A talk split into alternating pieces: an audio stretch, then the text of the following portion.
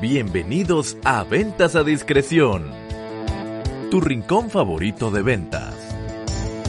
Con el conferencista internacional David Blanco. Recuerda que nos puedes encontrar también en ventasadiscreción.com. Si tú quieres que un manzano te dé higos, ¿qué va a suceder? O que una higuera te dé manzanas, ¿qué va a suceder? Porque en ambos casos lo tienes complicado. La manzana da el manzano da manzana y la higuera da higos, así de sencillo, no hay más. Claro, en el mundo de las ventas a veces y en los equipos de venta, cuando lideramos dichos equipos, hay algunos perfiles concretos de, de nuestro equipo que no son eminentemente proactivos. Y no lo son por una cuestión muy sencilla. Porque si nosotros le llevamos a cabo un análisis de cuál es su perfil DISC, pues su perfil DISC, si es S o es C, tenemos más dificultades para que esa persona sea proactiva y venda tanto como lo haría un D o un I. En fin, ¿esto es bueno o es malo? Pues como yo suelo decir siempre, me había escuchado muchos audios, muchos vídeos, no es ni bueno ni malo, simplemente que cada uno es como es. Claro, un perfil ese, que es un perfil sereno, estable, eh, persona que no le gustan mucho los cambios, persona que a la hora de tomar una decisión se lo piensa, no va rápido. Por tanto, si tiene que intentar convencer a otro, pues para él eso es un mundo, es complicado, porque a él le cuesta pues un espacio de tiempo procesar algo, y lo mismo sucede si tiene que apremiar a alguien para que tome una decisión. Bien, ¿qué podemos hacer en estas situaciones? Pues yo te diría que si tienes un equipo de ventas, lo que podemos hacer, y esta conversación yo la he mantenido pues con algún amigo que tiene empresa y, y que tiene plantilla de hace bastantes años, elegir bien desde el principio. Elegir bien desde el principio. Y si tú necesitas integrar a tu equipo una persona que tenga un perfil muy concreto, que sea muy orientada a objetivo y que además sea buena relacionalmente, pues vas a buscar un perfil D o un perfil I. ¿Por qué? Porque el D, el D es orientado a objetivos, es una persona que le encantan los retos, que le encantan, que le encanta que tú le plantees metas. Eh, y, en, y en cierto modo, claro, pues ese perfil va a ir a por todas. ¿Significa que ese es el mejor perfil posible para vender? Depende del contexto. Porque si va a depender siempre de cómo sea el cliente con el cual se relaciona. Y si tú tienes una cartera de cliente y precisamente ese vendedor D va a relacionarse con un cliente que es S o C, en el momento en el que intentes ser excesivamente dominante en la conversación, que intente conseguir el cierre sí o sí, lo va a tener complicado. ¿Vale? ¿Qué, tiene que, ¿Qué hay que hacer siempre en cada caso? Adaptarnos a los distintos perfiles con los que nos comunicamos. Claro, si nosotros a un perfil S o C le pedimos que sea proactivo y que venda en todas las ocasiones y que no se le olvide, y esto desde cuando a veces vamos a una gasolinera y la gasolinera eh, echas, combustible y, y la persona cuando estás pagando te dice que, mire, tengo, tenemos aquí una promoción posiblemente para alguien que sea S o C decir eso sea un mundo. Y vaya por delante que yo siempre creo absolutamente en la posibilidad de desarrollo del ser humano, siempre. Pero lo que ocurre desde el punto de vista de la metodología DIX, y estamos hablando de análisis conductual, hablamos de eh, análisis del comportamiento, hablamos de que todas las personas somos diferentes, pero predeciblemente diferentes, cuando conocemos el, la metodología DIX y conocemos el, el estudio del análisis conductual de las personas, eh, claro, podemos conseguir que una persona que es SOC sea proactiva, pero lo que va a pasar técnicamente es que esa persona va a tener que caminar de una manera muy pronunciada, hablando desde el punto de vista de la dificultad, de su estilo natural a un estilo adaptado. Cuando hay una, una diferencia importante entre el estilo natural y adaptado, ¿qué es lo que suele suceder?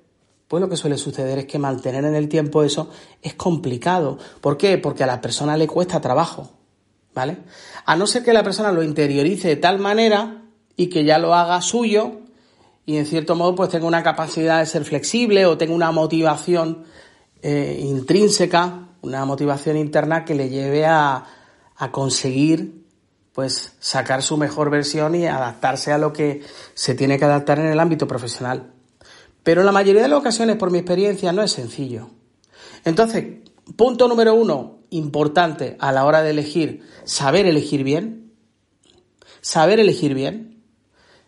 Eh, orientarnos hacia un perfil que sea D e I si queremos que sea un perfil mm, puro de ventas. Pero tiene sus matices, porque hay perfil S, el perfil S para vender es bueno, eh, sobre todo desde el punto de vista de la fidelización, desde el punto de vista del asesoramiento al cliente. Eh, son perfiles que son muy empáticos con el cliente y van a velar mucho por su por, por sus condiciones y entonces eso pues va, va a cimentar una relación a largo plazo. Y luego los C son muy buenos para proporcionar eh, una, una venta desde el plano técnico. Entonces, eh, son perfectos a la, a la hora de proporcionar una información muy detallada, de caminar y perseguir altos estándares. Entonces siempre depende del contexto de tu negocio. Si tú trabajas en, un, tu entorno, tu contexto es muy técnico, pues puedes tener vendedores que sean tanto S como C. ¿De acuerdo? Ahora, si entramos en un entorno comercial puro, puro, y tu contexto profesional no es tan técnico, ahí lo ideal es apostar por un perfil de EI.